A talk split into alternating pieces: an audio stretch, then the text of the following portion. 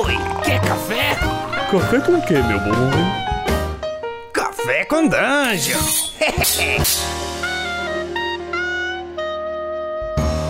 Bom dia, amigos do Regra da Casa. Estamos aqui para mais um Café com Dungeon, na sua manhã com muito RPG.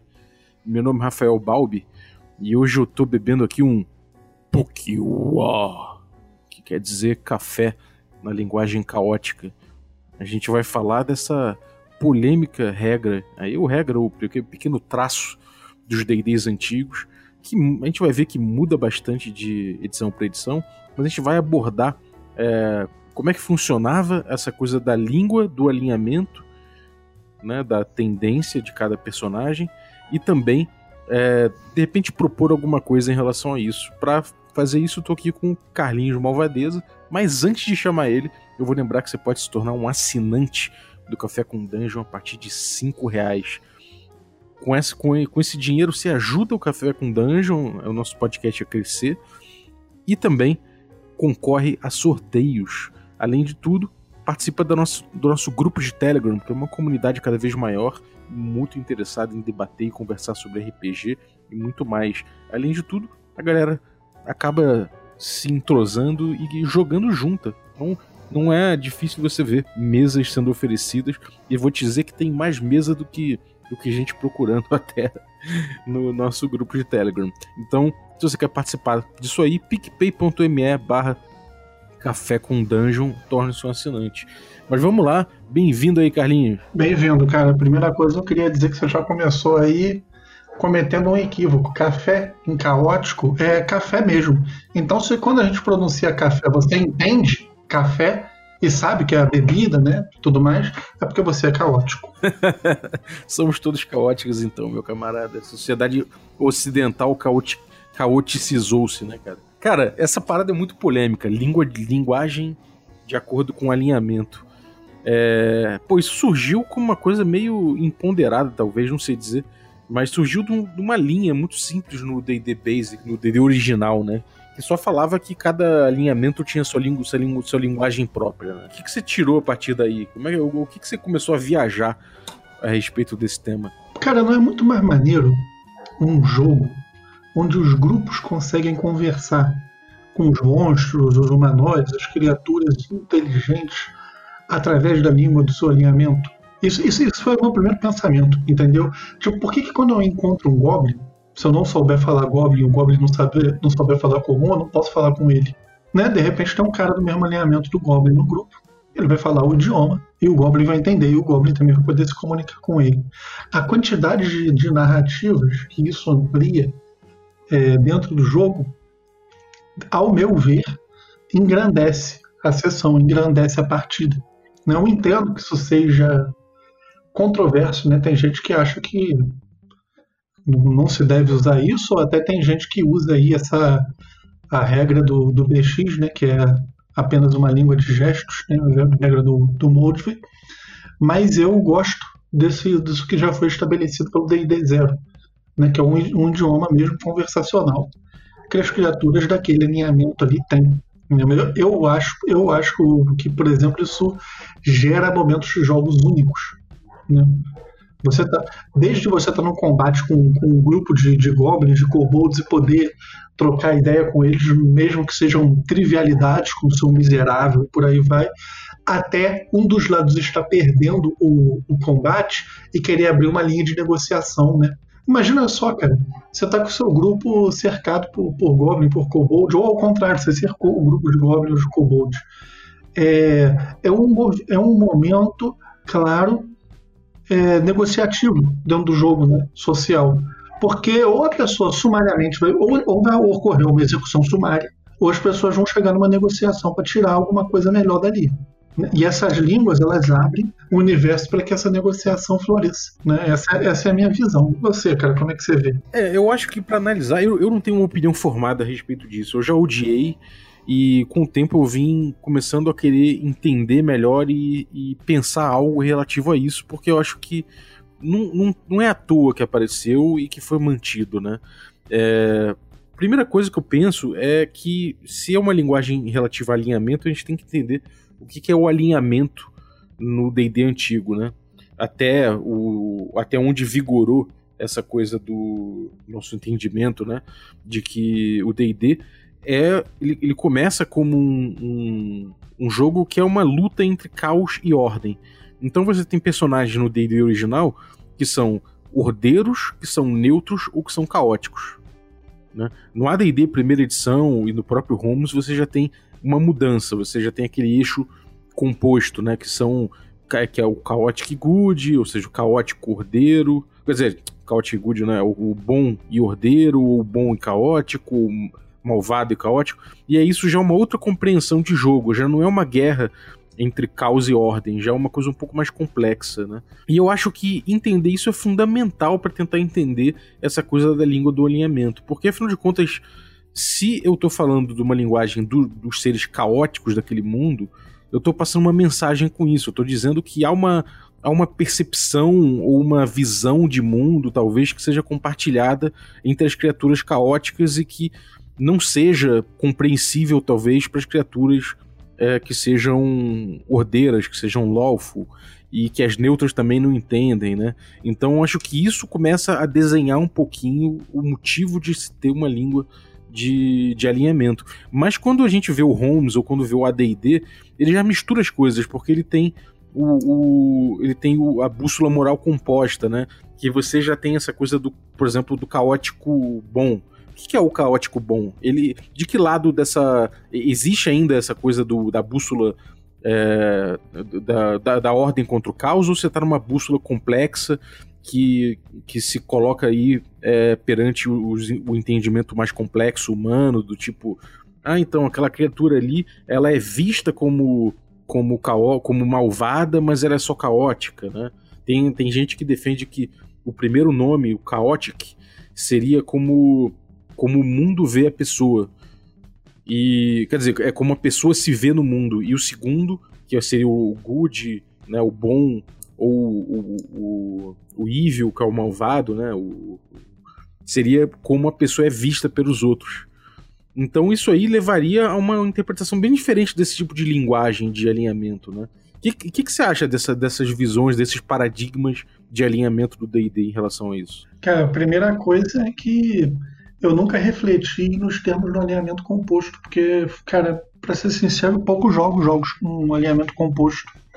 É, no entanto, os jogos que têm o um alinhamento simplesmente né, caótico, leal e neutro, eu vejo por um lado muito mais cósmico do que qualquer outra coisa, sabe? É mais ou menos dentro da linha que o D&D quinta edição, salvo engano, explica como é que funciona um, um demônio, né, ou um deus né? Porque enquanto um humano, é, segundo eles, pode ter um alinhamento, sei lá, meu irmão, chaotic good e várias áreas cinzas, se um Deus for chaotic good, ele é chaotic good puro.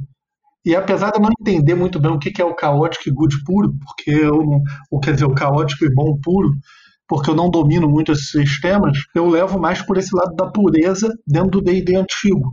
Né? Quando você é caótico, isso é quase que uma coisa cósmica.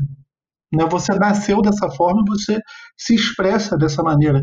Você está cagando para o mundo, você está cagando para a sociedade, você está cagando para as organizações e você é um cara caótico. E você tem uma maneira de se expressar que está alinhada com outras criaturas é, caóticas. Por quê? Porque essa ordem esotérica ela vem dos deuses que populam aquele jogo, que populam aquele cenário. E esse idioma ele é com, compartilhado, dentro da minha visão, né, entre os deuses que compõem esse mesmo alinhamento esotérico e também dentro das pessoas que nascem, de certa forma, sobre os braços desses deuses e, por isso, derivam esse alinhamento. É dessa forma que eu enxergo a coisa, né? dentro de uma maneira mais esotérica, mais astral e muito menos mundana, né? Eu não acredito, por exemplo, que uma pessoa possa aprender a falar caótico, possa aprender a falar leal, né? Eu acho que isso daí não se aprende. Isso é uma coisa que já vem com a pessoa. É, eles colocam, eles colocam no texto de, alguns, de algumas edições que é, você consegue aprender só a partir do momento que você se torna, você muda de alinhamento e se torna aquilo, né? Então, na verdade, é, é, isso aí seria uma coisa que não seria aprendível por alguém se ele não entrasse realmente naquela, naquela disposição cósmica, né? naquela, naquele papel maior de ser caótico ou de ser ordeiro. Né? Exato, acho que isso diz muito sobre o esoterismo do alinhamento, do idioma de alinhamento. Né? Isso é uma coisa alinhada a um deus, alinhada a um tema esotérico, não uma coisa que um humano, um elfo, um orc, um goblin aprende. Ninguém vai aprender isso. Isso vem da, da ligação que você tem com o eixo de poder, o eixo superior que comanda determinadas forças daquele mundo. É assim que eu vejo. Sim. É, tem até uma visão que eu acho que até é uma visão até interessante de que essas línguas elas seriam quase é, umas línguas mais litúrgicas, umas línguas quase ritualísticas, talvez, que se usa numa esfera, no, no, não numa esfera é, cotidiana, assim, mas uma coisa um pouco mais formal, ou que se, usar, se usaria em rituais, ou em um comando de ordens, se você for ordeiro, se você for caótico, de repente no jeito das, de se tratar é, para se reconhecer, ou, ou para você é, disputar poder numa, numa, numa ordenação caótica. É, mas tem gente também que coloca isso como um, uma, um slang, né? Como se fosse uma gíria, né? São gírias ou gestos que cada, que cada tipo de. que cada alinhamento fala. Como é, como é que você encara essa diferença? Cara, acho que nem tanto, nem tanto ao céu, nem tanto à terra, Baldo, para mim.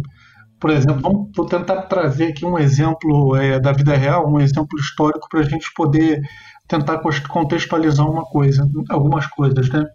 A Igreja Católica Apostólica Romana, durante muito tempo, teve toda a sua liturgia baseada em latim, por, por motivos óbvios, né, do Império Romano e por aí vai. No entanto, é, passada a época do, do, do Império Romano, é, o clero ainda era uma coisa existente, e é existente até hoje, né, diga-se de passagem. E esse clero, ele sempre é, é, é foi de várias nacionalidades diferentes. Só que eles sempre também tiveram uma língua em comum, que é o latim. E esse latim não só utilizado no momento de liturgia, né, também utilizado no momento de liturgia, mas quando eles precisavam se comuni comunicar entre si, nem sempre a pessoa sabia um, o idioma pai ou mãe né, do, da outra pessoa. O latim teria seu uso é, também dentro da comunicação desses agentes, dessas pessoas, até um nível burocrático e mundano. Então eu penso que sim, as línguas de alinhamento elas podem ser sim línguas litúrgicas e é muito interessante que possam ser, mas nada impede de que ela seja trazida para o contexto mundano quando emerge a necessidade. Né? Por exemplo, se tem dois goblins, os caras não vão é, conversar em caótico. Eles podem fazer rituais em caótico, mas não conversar entre eles em caótico. Mas se eles entram numa situação emergencial onde eles precisam conversar com quem não fala o idioma deles, eu acho que sim, eles podem lançar a mão do caótico. E não só reservar eles apenas, reservar ele apenas para o momento litúrgico. Bom, a gente, a gente tem uma diferença nas, nas edições, né? A gente tem o, a edição original, como a gente falou, ele é muito sucinto, ele fala só que a, a ordem, o caos e a neutralidade têm línguas comuns que falam por cada um deles é, respectivamente.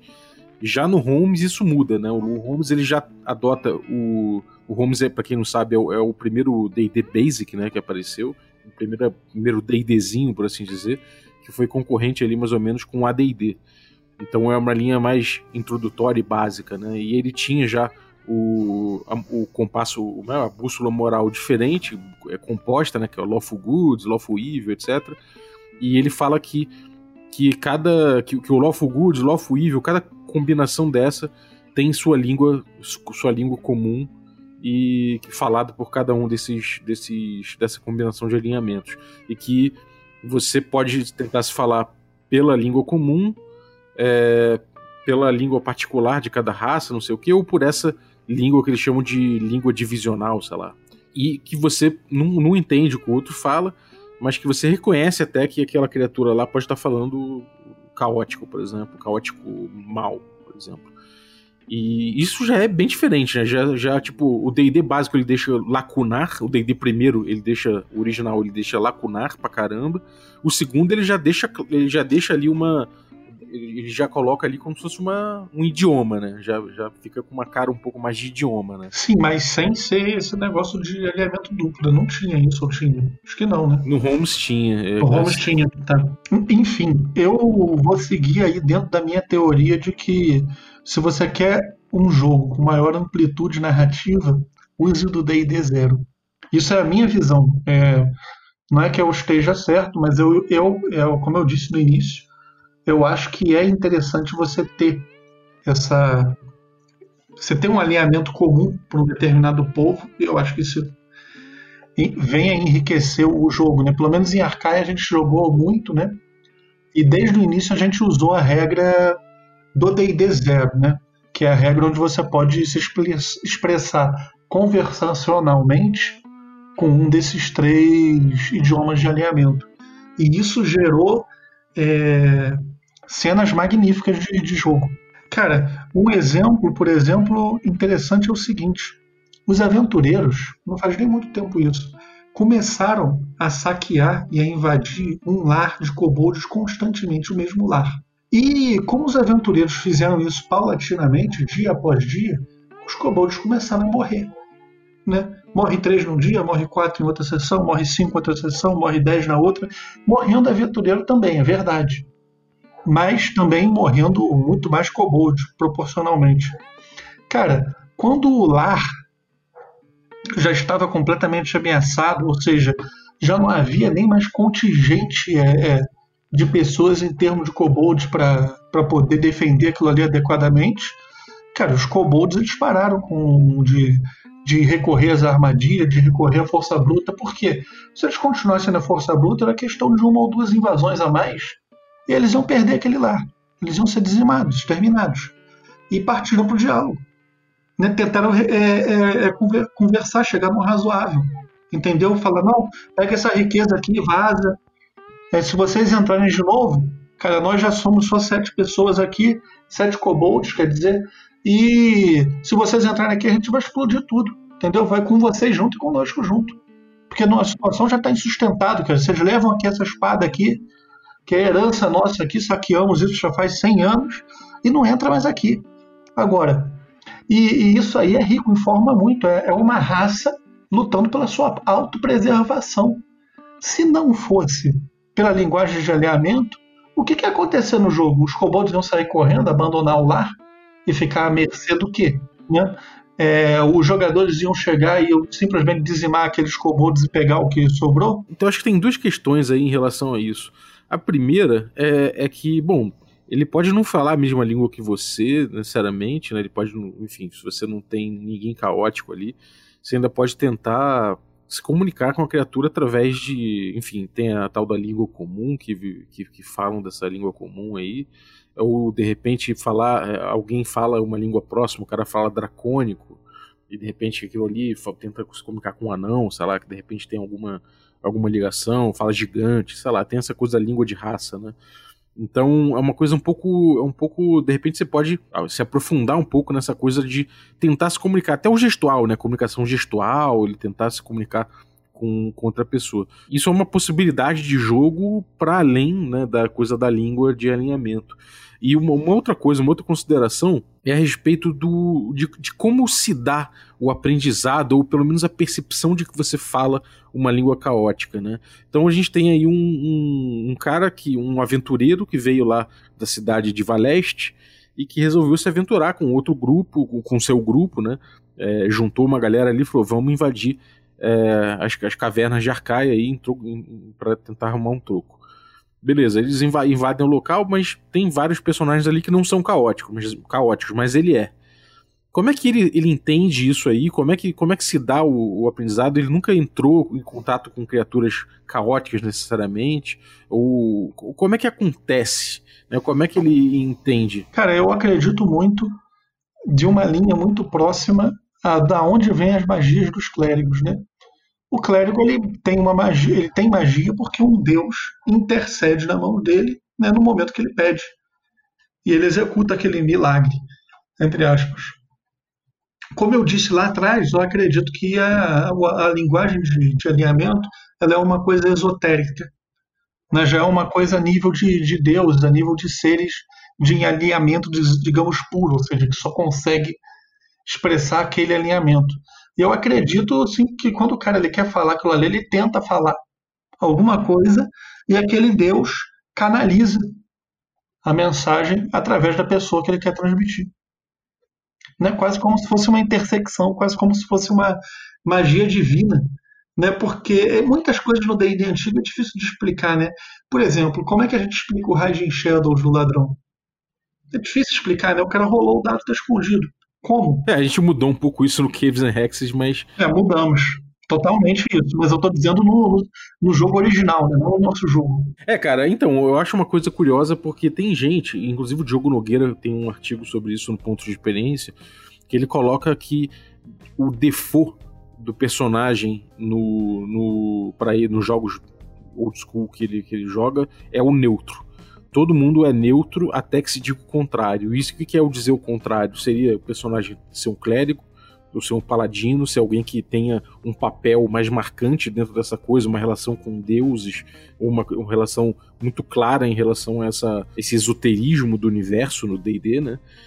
E que ele pode vir a ser, ele pode mudar de alinhamento e se tornar caótico, se tornar odeiro, mas isso vai precisar de que vai, vai depender de, uma, de um mergulho da, da, desse indivíduo nesses, nesses meandros, né? Então, se o cara quer se tornar caótico, ele vai criando atos caóticos e aí ele se torna caótico e finalmente entende essa linguagem.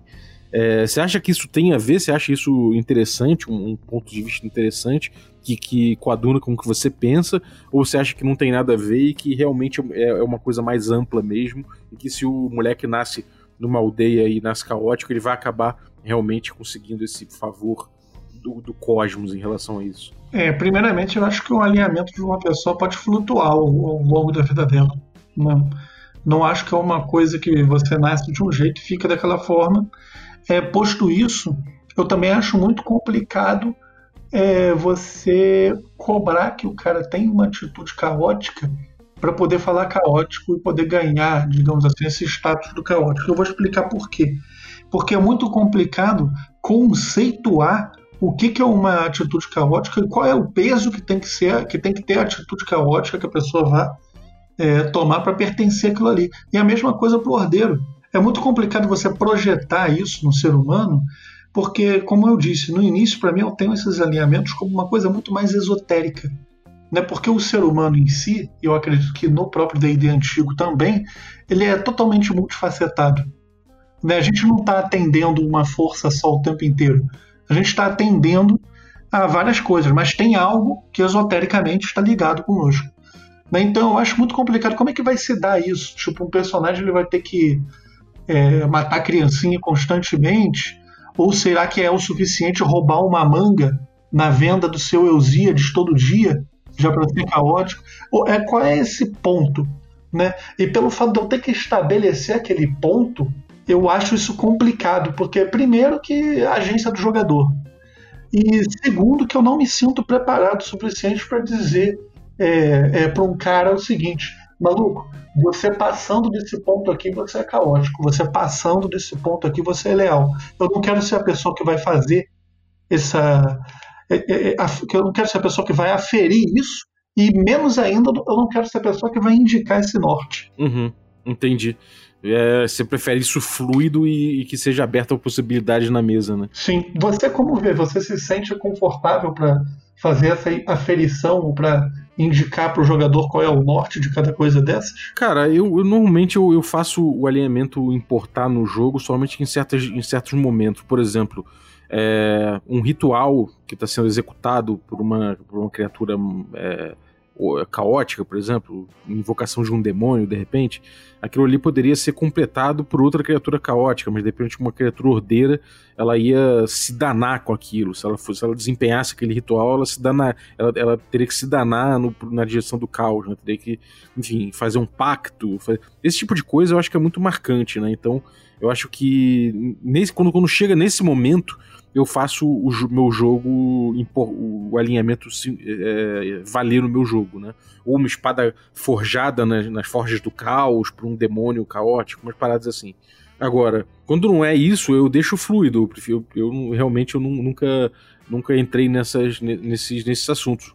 Por exemplo, o DCC ele coloca a cura do clérigo sempre relativa ao alinhamento dele. Enfim, existem formas de lidar com isso para tentar trazer o, o, alinhamento de forma mais presente. Eu prefiro deixar para situações pontuais onde eu faço o alinhamento influir. Né? Eu até até Arcaia mesmo, eu não, não gostava da coisa do, do, da linguagem de alinhamento e, ach, e deixava isso como uma, a língua comum no máximo, eu achava uma coisa até mais aceitável, né? Mas realmente eu passei a entender a possibilidade, as possibilidades que abrem nessa coisa da língua, da língua do alinhamento. Ainda assim, eu acho possível eh, essa visão do Diogo se você realmente colocar aqui é, a, o caminho para o, o caos, por exemplo, ou para a ordem, é uma coisa que precisa de uma de uma de um sacrifício, ou que precisa de uma de uma provação, ou que sabe, é uma aquela coisa, o cara quer virar caótico, não é que ele vai ficar ali durante três anos roubando fruta ali na, na quitanda. Mas é, ele, ele vai chegar, vai, sei lá, sacrificar um, um melhor amigo dele, vai sacrificar, de repente, a, um familiar muito importante e oferecer aquela alma e tentar se comunicar com entidades, sacou? Aí eu acho que se eu for abordar dessa forma que, que o Diogo propôs, eu faria isso. Eu botaria esse norte, e porque aí seria uma coisa que o jogador poderia optar.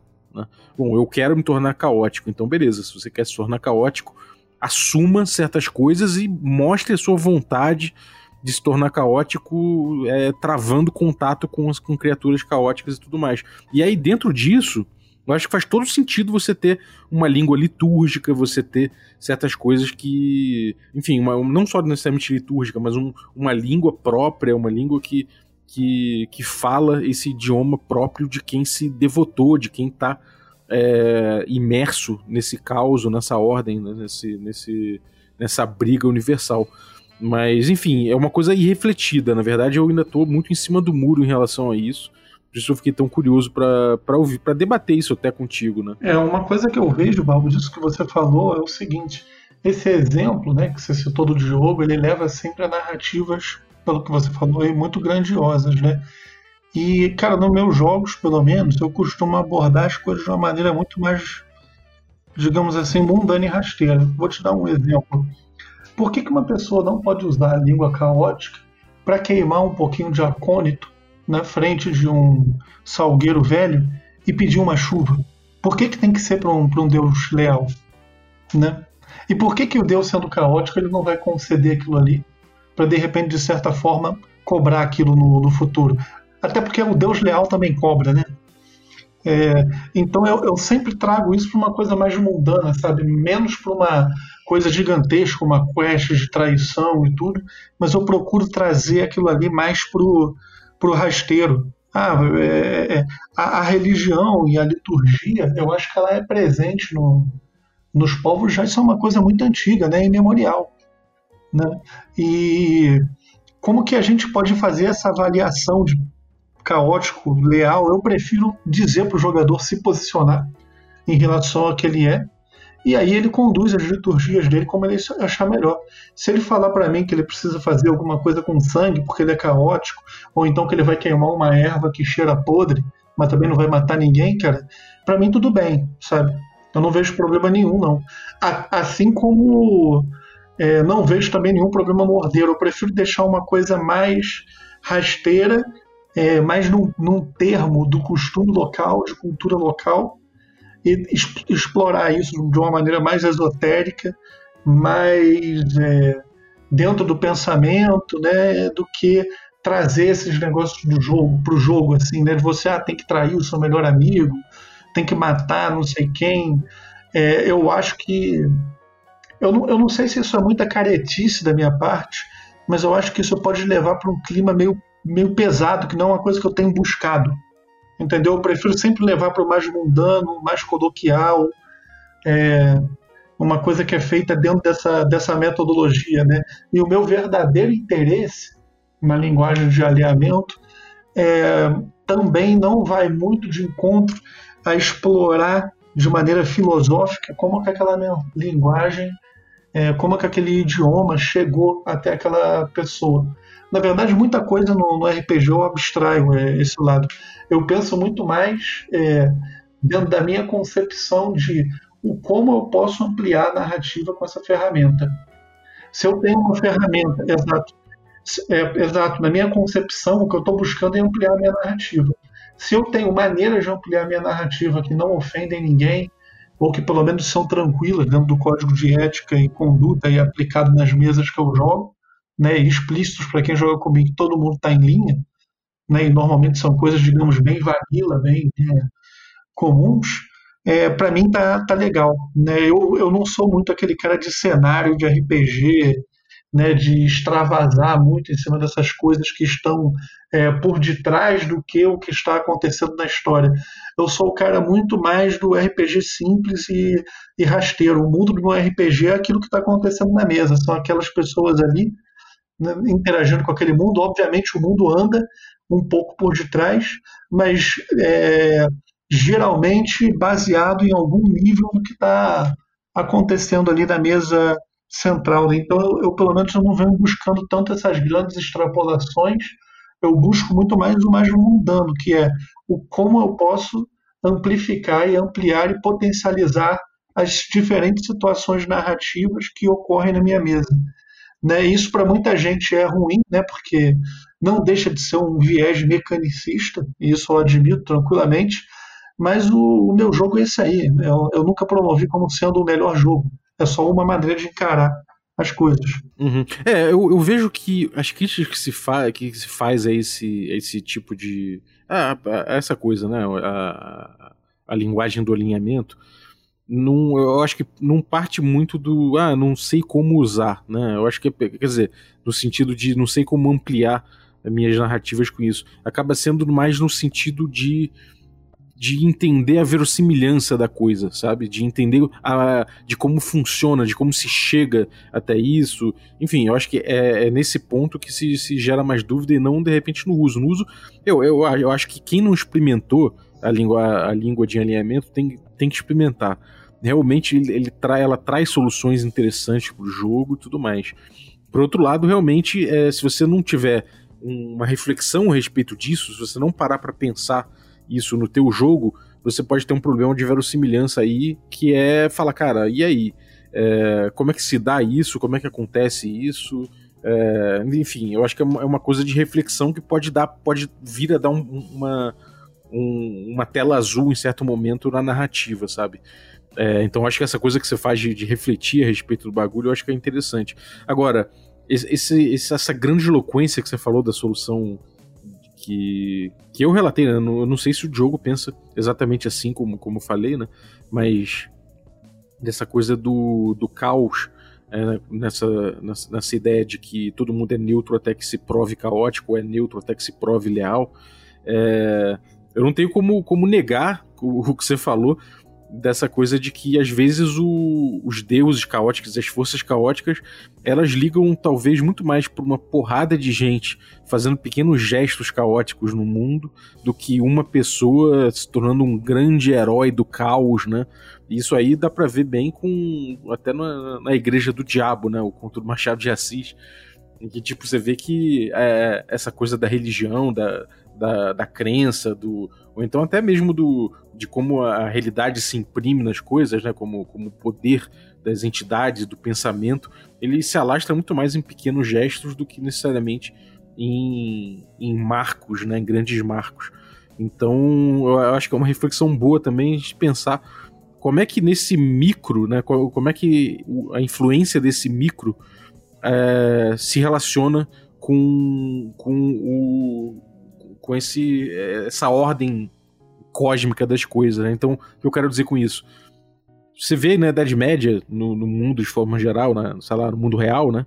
Você tinha gente que chegava e que queria criar um diabinho na, na, no ovo da galinha. Então fazia um, um, furinho no ovinho da galinha, tirava a gema, botava sêmen ali dentro, mexia e tentava chocar o bagulho para ver se saía um, um diabinho, um homúnculo, sei lá. Isso é uma coisa que você pega em livro de verdade, do, do mundo real, né? Aquele de Malhos Maleficaram, sabe? O livro do, das bruxas tem uns encantos doidos. Você tem umas, umas mandingas dessa aí. E provavelmente não dava em nada, né? Eu, eu não sei se você acredita no diabo, no Deus, mas qual o limiar? Quando que o, o, o, buraco, quando que o abismo olha de volta, né? Quando que o cara faz um ritualzinho desse e esse ritual vinga? Sacou? Quando é que, é quando é que o caos olha para esse para um gesto pequeno como esse e fala: "Bom, meu filho, agora você vai entender a língua caótica". Acho que esse, esse tipo de reflexão para quem quer adotar o, o, a linguagem de alinhamento é muito importante fazer. Eu queria voltar agora só para uma coisa que é, são mais diferenças entre as edições, né? Você tem ali no D&D Basic do Moldvay falando que a linguagem, que essa linguagem do alinhamento é uma língua secreta de senhas, sinais gestuais e outros movimentos corporais e que personagens e monstros inteligentes vão saber sua, sua linguagem, sua, sua própria linguagem de alinhamento e reconhecem o do outro, né? Então isso aí já é uma, uma diferença muito grande. Aqui ele fala especificamente de gestos, senhas e, e, e movimentos corporais. Isso também é, é, o que aparece no, no, no Beckme, né? Ou no, no Cyclopedia, que é o, o, Como é que você, como é que você é, encararia isso se você. Claro que você não adota isso, mas fazendo uma extrapolação assim, como é que você adotaria isso? Como é que você encararia esse tipo de, de realidade da linguagem de, de alinhamento? Cara, é, nesse sentido aí eu vejo quase como uma mania, né? Que se impregna no corpo da pessoa, né? Pela própria movimentação, os outros podem perceber. É, um cacuete, um gesto, né? E ele até consegue se expressar dizendo alguma coisa, né? Com aquilo ali. Né? Você vê que ao longo aí da, da história da humanidade, diferentes civilizações têm diferentes gestuais para significar diferentes coisas, né? Por exemplo, na Índia, se você balançar a cabeça de um lado ao outro, você está querendo dizer sim. Em outro lugar, isso daí está querendo dizer, sei lá, não entendi porra nenhuma. Né? Então, acredito muito nisso, cara. É, minhas soluções sempre são rasteiras. Eu acredito no, no costume, no local, no que as pessoas fazem ali, inclusive no que você trouxe lá atrás, do cara botar sêmen de galinha dentro do ovo e tentar chocar ele. É, é, é nesse tipo de coisa que eu acredito, no folclore popular né? sempre no folclore popular. E ele vai margeando aquilo ali. E o folclore popular é uma coisa interessante porque ele contamina. Ele contamina e ele vai se difundindo de pai para mãe, para filho, para avó, para primo. E, cara, quando você vê, já tem um país acreditando em mula sem cabeça. Então eu sempre levo muito por esse lado. Até porque eu vejo o seguinte também é, na minha experiência com o D&D Old School, eu fiquei muito mais dentro da camada de jogo, que ela é mais popularesca, mais povão, do que dentro da camada de jogo onde você já lida é, com nobreza, é, onde com, com, com, pessoas que já têm outros costumes. Né? Eu, eu, nos meus jogos, as lidas normalmente é com a, a velha que vende erva, é com o cara que ele não tem dinheiro nenhum, então ele tem que sair de mercenário para uma excursão. Então é tudo povo, é tudo popularesco, é agricultor. Né? Então é tudo mandinga, coisa que vai se disseminando entre um povo, entre outro povo, não importa se é ordeiro, se é caótico. Entendeu? Um grupo de, de, de crenças, é um inconsciente coletivo. Né? Uma coisa muito rasteira. Né? Muito, muito, muito rasteira. Uhum, é, é, faz sentido. Eu também curto esse, esse approach, assim. E é aquilo, né? Por mais que a gente tente evitar a grande eloquência, o D&D às vezes, às vezes descama um pouco para esse lado, mas o old school não, né? Então, dentro do old school a gente consegue dar uma sintonia fina maior dentro disso. Então, aproveite, né? Sim. E uma coisa que eu também quero colocar aqui, baseado no que você falou, é o seguinte: você está falando sobre a verossimilhança e tudo mais. É, e eu acho que, que sim, é sadio buscar a verossimilhança. Mas se a gente pegar o jogo de school que a gente joga, e para todas as situações que ocorrem no jogo, a gente tentar atar elas dentro da verossimilhança, eu não sei se a gente vai estar produzindo o melhor jogo fazendo esse exercício. Eu tenho minhas dúvidas. É, mas eu acho que é, é sempre uma reflexão boa se fazer, né? Não, sim, com, com certeza. É saudável fazer a, a, a reflexão, sem dúvida alguma, mas eu, eu, por exemplo, se as pessoas me perguntassem, é, é, começassem a me pautar em verossimilhança, é, dentro da minha cabeça é o seguinte: é, a minha prioridade no meu jogo não é a verossimilhança. É aquele, é aquele clássico do não sei como é que foi, só sei que foi assim, né? Exatamente. Eu não sei como é que foi, só sei que foi assim. O que, se a gente tentar. Aí que tá, se a gente tentar ser verossímil né, e trazer o povo, é, digamos assim, de mil anos atrás, é, é bem possível que muitas coisas naquela época, muito mais que hoje, fossem na base do não sei como é que foi, só sei que foi assim. É verdade, cara, é verdade. Isso, inclusive, dá origem à superstição, um monte de coisa assim, né? Exatamente. Então eu tento explorar muito isso aí, porque eu, assim, para a narrativa que eu quero contar, isso é rico. Agora, é claro, a pessoa que ela quer ter uma sessão dentro de um nível, de uma guerra de deuses, com pessoas servindo grandes causas e nobres e com muitas coisas em jogo, de repente com o futuro da humanidade é, e tudo mais, cara, eu tenho certeza, certeza não, mas eu imagino que as, é, da maneira com que eu faço as coisas, talvez não se sustente no jogo, talvez, eu não sei porque eu nunca fiz, para ver se efetivamente se sustenta ou não. Só que para dentro da realidade que eu tento trazer de jogo, que são de pessoas comuns, pessoas simples, vivendo a lida do, do dia a dia, cara, para mim cai como uma luva, porque é comum para essa população, na qual eu estou incluso, né, no, em dias contemporâneos, é claro, é lidar com coisa que você não está muito preocupado em explicar, você está preocupado em viver a vida.